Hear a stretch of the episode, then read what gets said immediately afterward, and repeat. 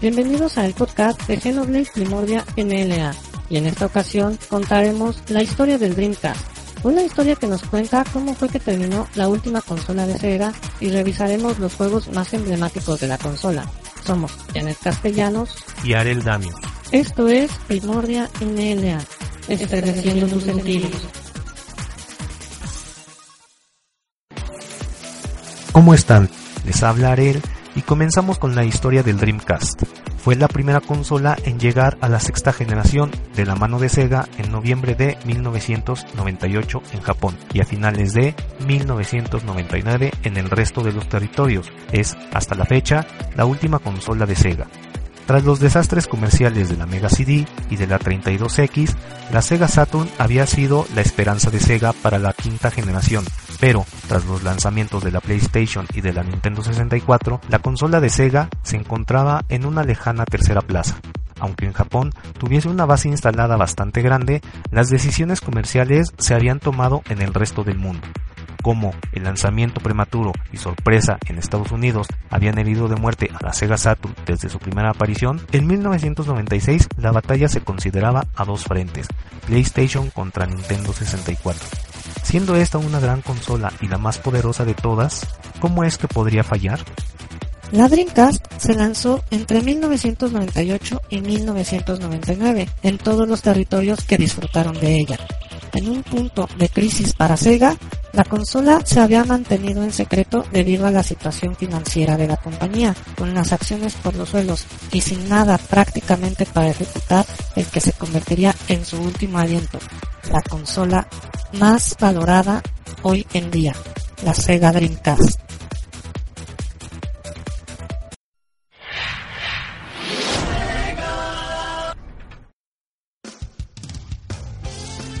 Sonic Adventure. El juego fue parte del lanzamiento del Dreamcast y se lanzó junto a Virtua Fighter 3 y Sega Rally 2. Sega tenía que hacer bien las cosas y por eso puso todo el empeño en este juego teniendo un gran equipo de programadores como lo son los chicos de Sonic Team. Este juego de Sonic mostraba un juego increíble en donde la aventura haría honor al título, ya que mientras progresamos en el juego podremos investigar y recorrer enormes paisajes, el juego cuenta con 6 personajes jugables, Sonic, Tails, Knuckles, Amy, Big Cat y E102. Cada personaje tiene su historia y aventura, y durante el desarrollo de la misma veremos escenas de video que nos cuentan la aventura de cada personaje. Los niveles de Sonic son de plataformas en los que recorremos escenarios lineales realizados hermosamente en 3D, donde correremos a toda velocidad con nuestro erizo favorito. Todo lo visto en los juegos clásicos de Sony está presente en esta entrega y se puede afirmar que el salto a 3D fue casi perfecto. Hay escenarios de todo tipo, como una playa relajante donde mientras corremos por un muelle que se cae a pedazos nos persigue una horca gigante, siendo esta una parte de las más recordadas. También hay niveles muy atractivos como lo es el parque de diversiones, el volcán y hasta el escenario de Telos World el cual fue recreado decenas de veces por Sonic Team hasta que pudieron crearlo como ellos querían. Sin duda, un gran título que nos da horas de diversión. A continuación, escucharemos el tema principal de Sonic Adventure, titulado Open Your Heart.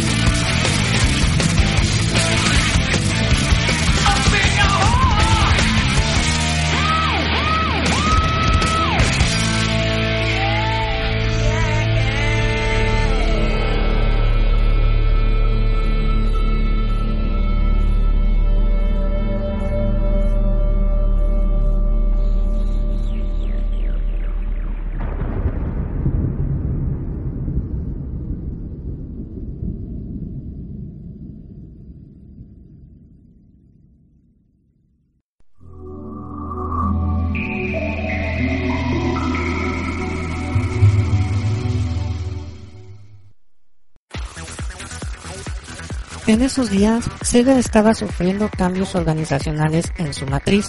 El nuevo presidente, Soichiro Irimahiri, no confiaba en la división interna de desarrollo de hardware, con lo que contactó con una empresa externa liderada por Tatsuo Yamamoto para trabajar en secreto sobre el proyecto americano. Cuando Hideki Sato, director del departamento de desarrollo de hardware, se enteró, dejó bien clara su inconformidad e inició su propio proyecto. Mientras Sato y su equipo usaban la arquitectura SH4 de Hitachi y el procesador gráfico Videologic Power VR2 con el nombre en clave Katana, Yamamoto y su grupo usaban el popular estándar 3D FX y tras muchas vueltas el mismo procesador SH4 bajo el nombre Dural. Sega inicialmente se decidió por el diseño basado en 3D FX, pero finalmente cambió de opinión y pasó a usar el diseño de Sato. El procesador gráfico 3D FX era más potente y el favorito de los ejecutivos americanos, pero perdieron su lucha interna con el mando japonés. Las consecuencias fueron doblemente negativas. Primero, Electronic Arts no publicó ningún juego para Dreamcast a causa de esta decisión, puesto que eran a la vez inversores de 3D FX y desconocedores de Videologic. Segundo, la decisión inicial les costó una demanda millonaria de 3D FX, alegando que el compromiso inicial de Sega había sido una burda estratégama para obtener información confidencial sobre su arquitectura.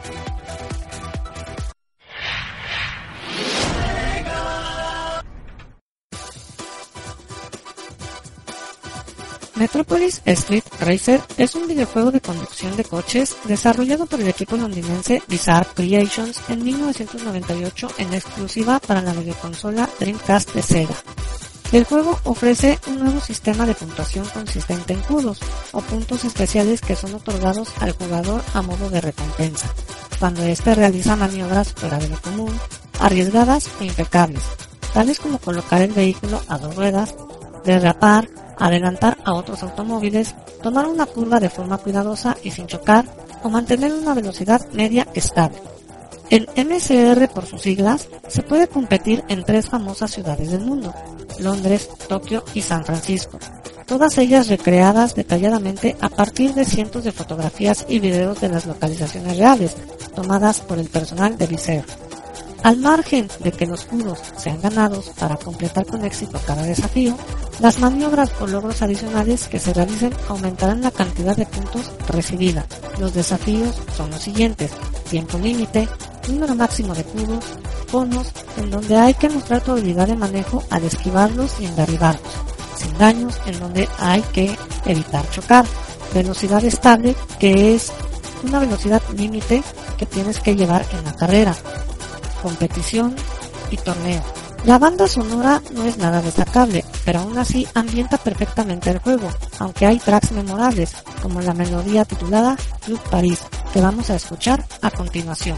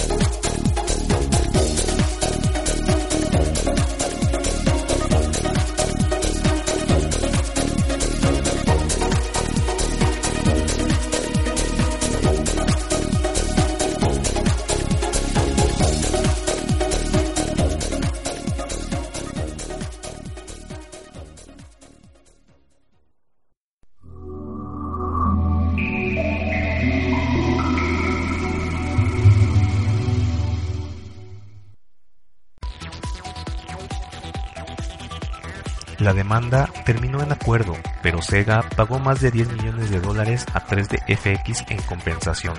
Las decisiones problemáticas y las consecuencias indeseadas de acciones pasadas no habían hecho más que empezar y empeorar las cosas. En Estados Unidos, los minoristas que habían sido dejados de lado en el adelanto de lanzamiento de la Sega Saturn, prácticamente todos, salvo cuatro, Directamente optaron por dar la espalda a Sega y no listar la Dreamcast de inicio, y mientras Bernie Stola luchaba por reparar las relaciones con los minoristas americanos, en Japón la situación era inversa. Los minoristas que habían dado todo su apoyo a la Sega Saturn y que empezaban a ver los resultados positivos, ahora se encontraban con que la consola se retiraba prematuramente. En ambos mercados la situación era distinta, pero la sensación era la misma no se podían confiar de Sega.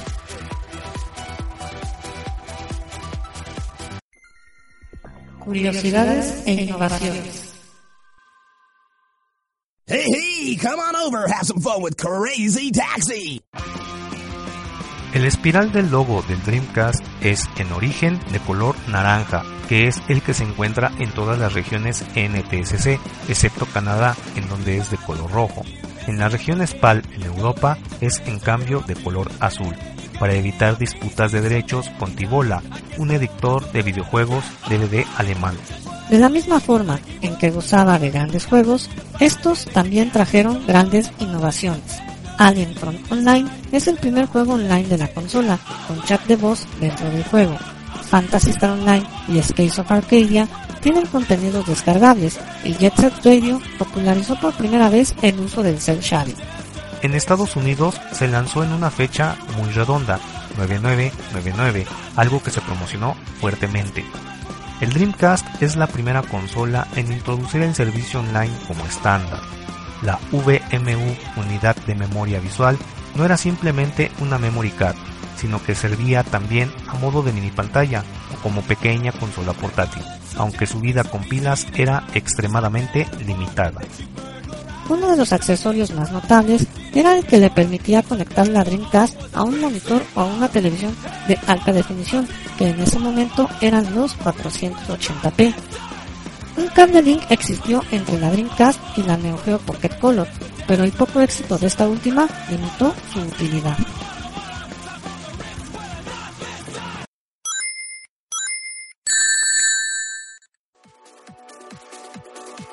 Sin hacer prácticamente nada, quien se aprovechó de la situación fue Sony y la PlayStation 2. Con un año de antelación y sin tener prácticamente juegos que mostrar, la PlayStation 2 era presentada en marzo de 1999, pero no se lanzaría hasta un año más tarde en Japón y casi dos en Estados Unidos y en Europa.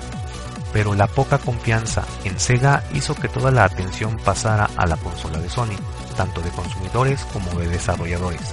La Dreamcast consiguió mantenerse a un buen nivel de ventas mientras no llegaba la PlayStation 2, pero una vez llegó, con problemas de suministro incluidos, se dio una situación poco habitual.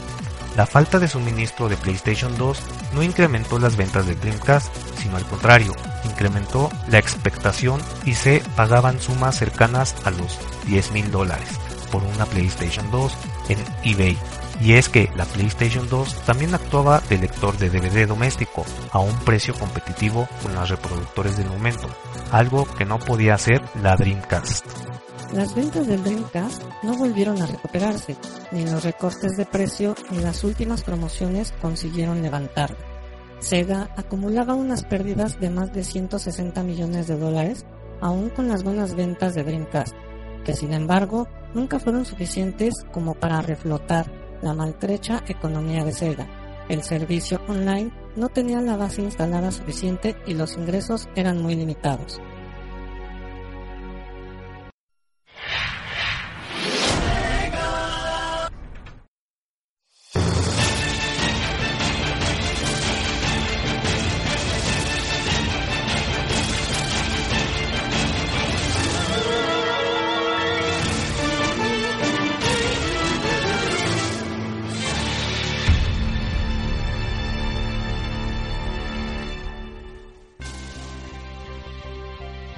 El año 2000, Capcom salía con Sega para realizar un título exclusivo de la saga Resident Evil, para la por entonces novedosa Dreamcast. Nextage fue el equipo encargado del proyecto bajo la estricta dirección de Shinji Mikami y el resto de desarrolladores habituales de esta serie. El resultado no dejó indiferente a nadie y Resident Evil Código Verónica se convirtió en uno de los juegos más importantes del catálogo de esta consola y de la saga misma. Tres meses han pasado desde que Claire Redfield viviese ese horror en Raccoon City, pero la pesadilla de Claire aún estaba lejos de terminar. Determinada a encontrar a su hermano Chris, Claire se dirige a Europa tras la última pista conocida dejada por su hermano. Allí, Claire logra infiltrarse en las instalaciones parisinas de Umbrella, la compañía responsable de todo este desastre biotecnológico. Pero desafortunadamente es descubierta y apresada, en donde el destino de Claire es ahora la prisión de la isla Rockport. El sistema de juego es básicamente el mismo que el de los anteriores Resident Evil, con un control al que cuesta acostumbrarse. Observamos la acción mediante cámaras fijas en tercera persona, que en esta ocasión a veces se desplazan y nos siguen gracias a los escenarios realizados íntegramente en 3D. Si nos logramos acostumbrar al peculiar control, o si ya veníamos de juegos anteriores y estábamos habituados a estas mecánicas, podremos empezar a jugar e ir explorando los oscuros escenarios en busca de objetos que nos sirvan de ayuda mientras tratamos de eliminar o eludir numerosos enemigos. Disponemos de un amplio arsenal de armas, a lo largo del juego, pero no podremos disparar a lo loco sin más, pues la munición es limitada y puede que hagan falta en el peor momento posible. El sistema de disparo gozaba de unas físicas más realistas, pero también complicaba las cosas a veces al disparar, pues si desviábamos un poco el tiro fallábamos y no era una buena idea ir desperdiciando balas en el camino. La banda sonora es quizá una de las mejores de toda la saga, con temas épicos para los momentos de máxima tensión entremezclados con otros más tétricos y sosegados, que acompañan las partes de exploración mientras vamos eliminando monstruos, pues casi todas las pistas de música son de tipo instrumental, para ambientar los escenarios del juego como el tema que escucharemos a continuación.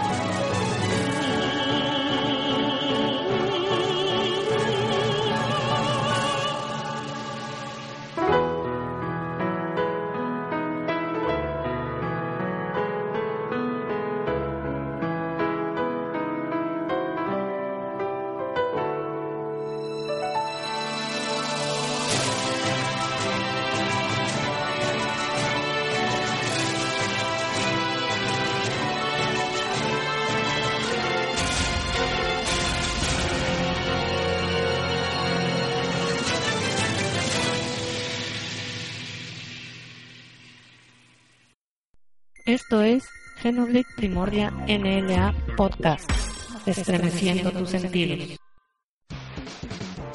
Hola, ¿qué tal? Soy Dani Saja y este mensaje es para traer nuestro podcast llamado Guarida Maverick.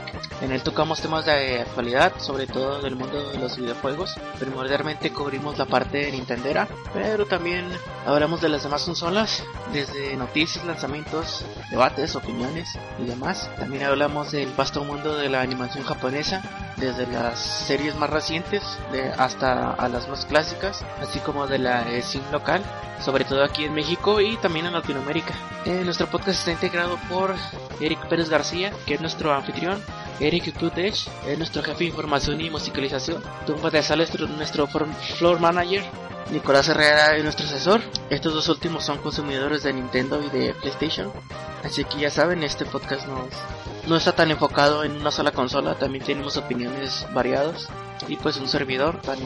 Yo edito los audios y los publico y manejo la forma en la que nos anunciamos en las diferentes redes sociales. Y hablando de ellas, tenemos varios canales de contacto en los que nos pueden escuchar y también seguir. Empezando por Facebook, estamos como Guarida Maverick, exactamente lo mismo con YouTube, con Twitter y con Inbox. Y también por último, nuestro podcast también es parte de una comunidad muy buena que lleva el nombre de Primordia NLA, están en Facebook y también son parte de un foro bastante versátil con muchas utilidades y recursos. Ahí publicamos nuestras noticias de la misma forma los podcasts y de una manera un poquito más organizada. En el foro pueden descargar nuestros audios de manera más eficiente, incluso más eficiente que en iVoox. Y también nos pueden escuchar en formato online desde el mismo foro sin ningún tipo de censura ni de limitación técnica. El acta, la activación de la cuenta en este foro es muy rápida, no hay problema. Ustedes pueden vincular su cuenta de redes sociales a este medio de comunicación, así que yo lo saben, no hay pretexto.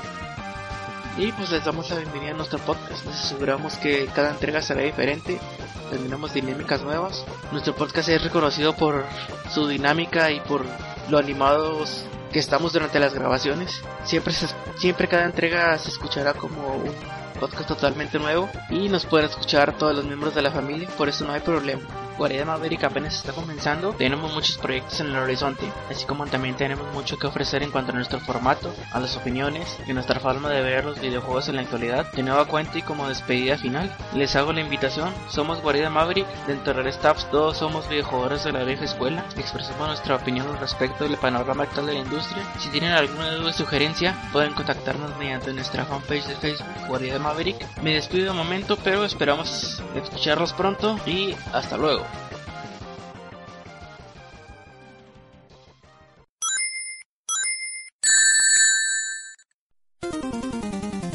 Pasa familia? Aquí su amigo José Dizzi mandándoles un gran saludo a todos nuestros hermanos Blades, Hongueros y Rebels y de la igual manera agradeciendo a nuestros compañeros y hermanos Arel y Janet, administradores del grupo Primordial NLA por brindarme este gran espacio y poder hablar con ustedes.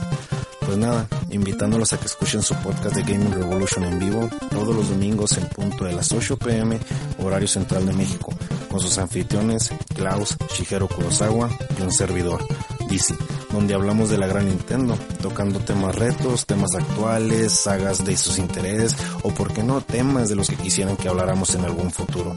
Claro está, con el toque humorístico que caracteriza a Gaming Revolution, pero recordando que son ustedes los que hacen este podcast domingo a domingo, con su participación, sus comentarios, sugerencias, que de verdad estamos abiertos a cada uno de ellos. De igual manera, pueden descargar nuestros podcasts pasados en la plataforma de iBooks, agradeciéndoles todo su apoyo y comentario que dejan en los mismos.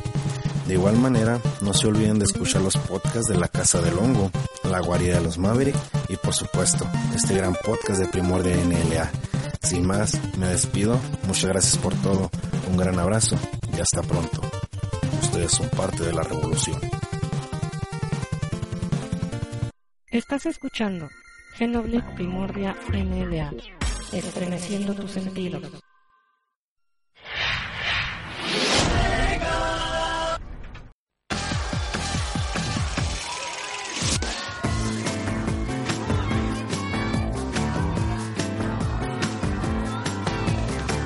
There, Space Cats! Ooh la la here, coming at you from Spaceport 9. Tonight I'm investigating reports that aliens have invaded and are forcing people to dance. All lines are clear, ooh la la. Let's see what you're made of. Let's go.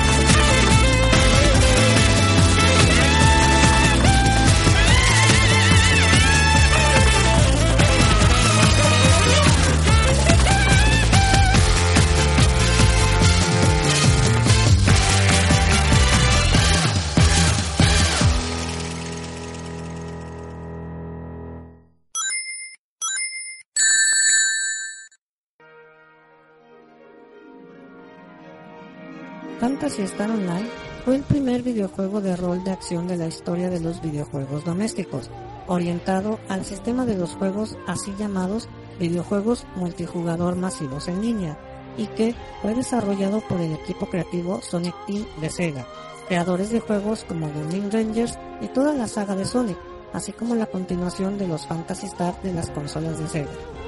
Esta es la quinta entrega de la serie Fantasy Star, sin considerar spin-offs, y la primera de la serie online. Uno de los principales alicientes del juego es el poder crear tu personaje, es decir, el poder elegir el modelo de la cara, la ropa, el pelo, el color, la estatura, el tipo de personaje, si es Hunter, Ranger y Force, y así como su especie. Al ser un juego online, también se pueden descargar colores y ropas al juego para personalizar aún más a tu personaje, aunque para muchas de estas cosas haya que desembolsar una buena cantidad de mesetas, la moneda local del juego vale mucho la pena. La forma de jugar varía mucho entre los parámetros, el tipo de personaje y la especie.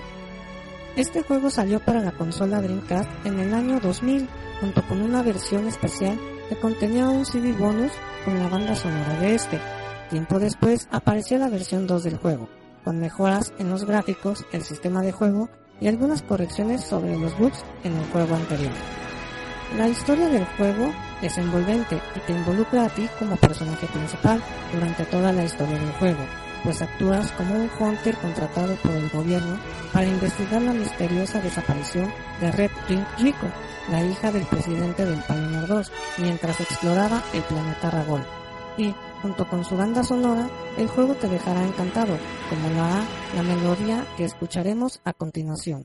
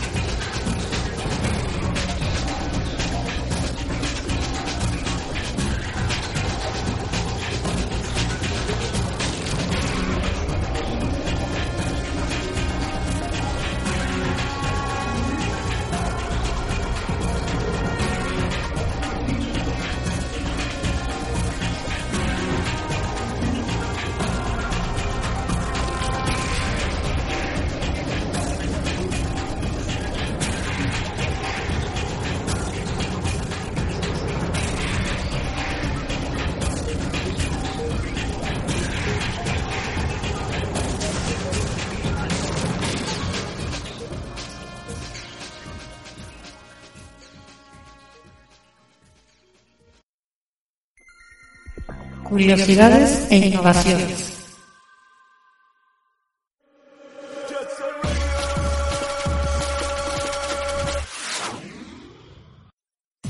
La variedad de ediciones especiales de la consola es impresionante, como por ejemplo su variante de Hello Kitty. Las personas más atraídas al sistema consiguieron usar el puerto serie de la consola para cargar juegos desde una SD. El adaptador es fácil de encontrar aún hoy en día. Floyd Bros. es un título para Dreamcast que debutó poco después de que fuera descontinuada la consola. Se trata de uno de los primeros títulos para consolas con contenido descargable. Sin embargo, el fracaso de la plataforma de Sega provocó que no todo lo que había preparado Visual Concepts viera la luz. Afortunadamente, esto cambió recientemente gracias a los esfuerzos de sus creadores. La idea de Visual Concepts era la siguiente, durante 12 meses lanzar contenido adicional como atuendos, un nuevo minijuego y varias baratijas. Como sabes, las memorias del Dreamcast no tenían mucho espacio de almacenamiento, por lo que este contenido estaba disponible en disco, y lo único que se descargaba era un archivo para desbloquearlo.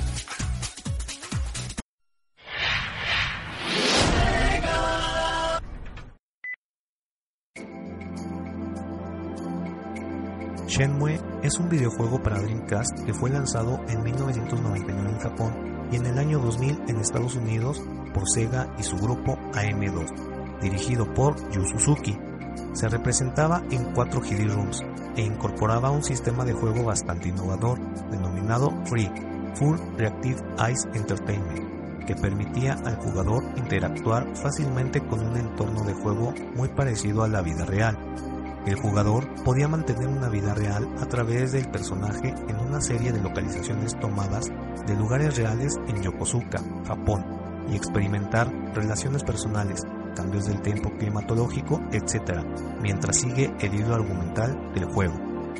A lo largo de los cuatro discos de Shenmue, nos cuenta la primera parte de la historia, desarrollada íntegramente en Japón, remontándose a finales de 1986, en donde un joven de 18 años Ryo Hazuki vuelve a su casa doyo situada en una pequeña aldea llamada Yamanose, Yokosuka.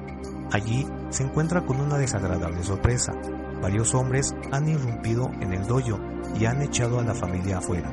Uno de ellos, vestido con oscuros ropajes tradicionales chinos, está luchando con su padre de Ryo, Iwao Hazuki, usando un estilo de artes marciales desconocido. Modos de juego. Free Quest En este modo, el jugador puede moverse libremente por el mundo recreado en Shenmue, pasear por la ciudad, entrar en su propia casa, relacionarse con los vecinos y amigos, buscar pistas e información, interrogar a gente que pueda ser útil o simplemente jugar en un salón recreativo. También se presentarán ocasiones en las que hay que tomar una decisión en un momento concreto. En ese caso, aparecerá un menú con las diferentes opciones a escoger para que el jugador elija la más conveniente a su juicio. Los Quick Time Events. En ciertas ocasiones, durante el modo Free Quest, aparecerán eventos especiales denominados Quick Time Events. Estos eventos son pequeñas secuencias de corte cinematográfico donde se requiere al jugador que pulse ciertos botones en el momento adecuado. A lo largo de Shenmue suceden muchos más Quick Time Events y de mucha importancia, con relevancia en el desarrollo de la historia. El Free Battle. Este modo permite al jugador luchar cuerpo a cuerpo con un enemigo o incluso con varios a la vez. Se esperaba que tuviera grandes similitudes con el modo de lucha de Virtual Fighter, y, en algunos casos, así es. Existe una gran variedad de movimientos a disposición del jugador, que se usarán dependiendo de la ocasión y de las circunstancias de lucha, espacios cerrados, número de adversarios, etc. Uno de esos movimientos se podrá asignar al gatillo derecho del mando para realizarse rápidamente sin que se haga la combinación de botones completa. Su banda sonora complementa una experiencia de juego muy completa, pues cada melodía se ajusta a los eventos que ocurren en el juego y que, junto con estos, hizo que este juego fuese el videojuego más caro de la historia. Disfrutemos de uno de los tracks más significativos de este juego.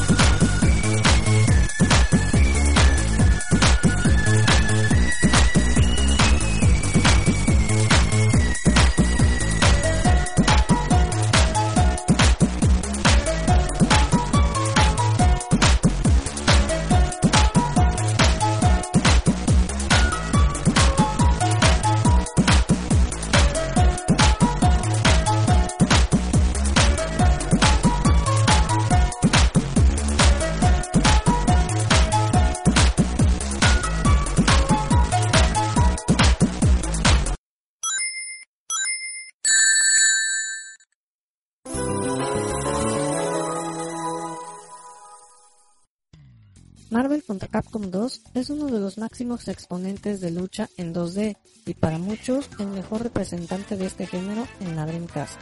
Cuenta con una impresionante cantidad de personajes a elegir de entre el universo de Marvel y el universo de Capcom. Los cambios hechos fueron principalmente en el sistema de combos aéreos y en la configuración de los botones, la cual fue ordenada en cuatro botones principales y dos botones para cambiar personajes en batalla. El juego, a diferencia de sus predecesores, presenta batallas de 3 contra 3 en vez de batallas de 2 contra 2, como se acostumbraba, y cada personaje puede ingresar como una asistencia en la pelea.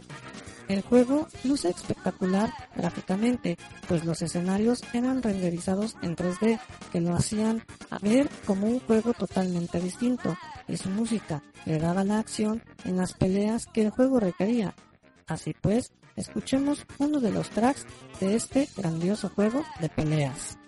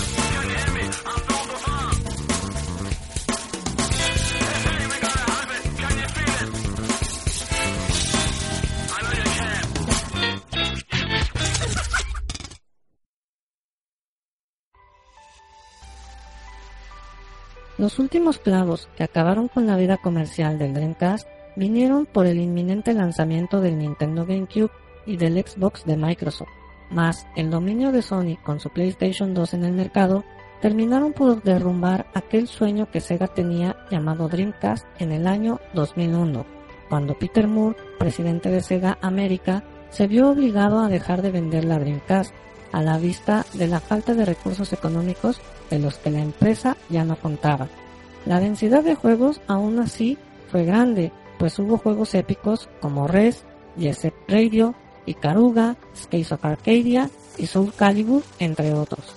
A todo esto le podemos añadir la mala planificación de demanda que hizo Sega, la cual era demasiado baja para juegos como Space of Arcadia o Jet Set Radio, que si no fuese por la restricción de suministro, se habrían podido convertir en éxitos de ventas. Como la última consola de Sega, el capítulo del Dreamcast es un capítulo agridulce, sin duda una máquina increíble pero víctima de las circunstancias que la rodearon. Gráficos revolucionarios, diseño compacto, mandos muy prácticos y un catálogo de juegos impresionante deberían haber asegurado su éxito, pero el manejo de Sega de sus anteriores lanzamientos y sus errores estratégicos frente al PlayStation 2 la convirtió en una consola injustamente apartada antes de tiempo. Para cuando Crazy Taxi, Headhunter y el esperado Shenmue 2 llegaron al mercado, el Dreamcast ya había sido descontinuado. Hablar del Dreamcast es hablar de grandes juegos. La densidad de calidad es tan elevada que podríamos compararlo con un acontecimiento reciente en las consolas, sobre todo en una de Nintendo. El Dreamcast fue sin duda la cima de la creatividad de los equipos de desarrollo de Sega, desde Shushu Rocket hasta Shenmue, pasando por Jet Set Radio o Space Channel 5. La cantidad de juegos que desbordan originalidad y diversión es tan grande que si la comparas con otras plataformas podría igualarse a la del Nintendo Wii U hoy en día. Hemos llegado al final de este podcast. No olviden visitar nuestros foros en primordianla.com y pueden encontrarnos en Facebook y YouTube como Genoble Primordia NLA, con el sufijo Help Center para encontrar nuestro grupo en Facebook. Con ustedes estuvieron Arel Damius y Janet Castellanos. Nos despedimos con el tema titulado Tropical Storm de T-Hawk, personaje exclusivo de Street Fighter Alpha 3 para la versión de Dreamcast. Hasta la próxima.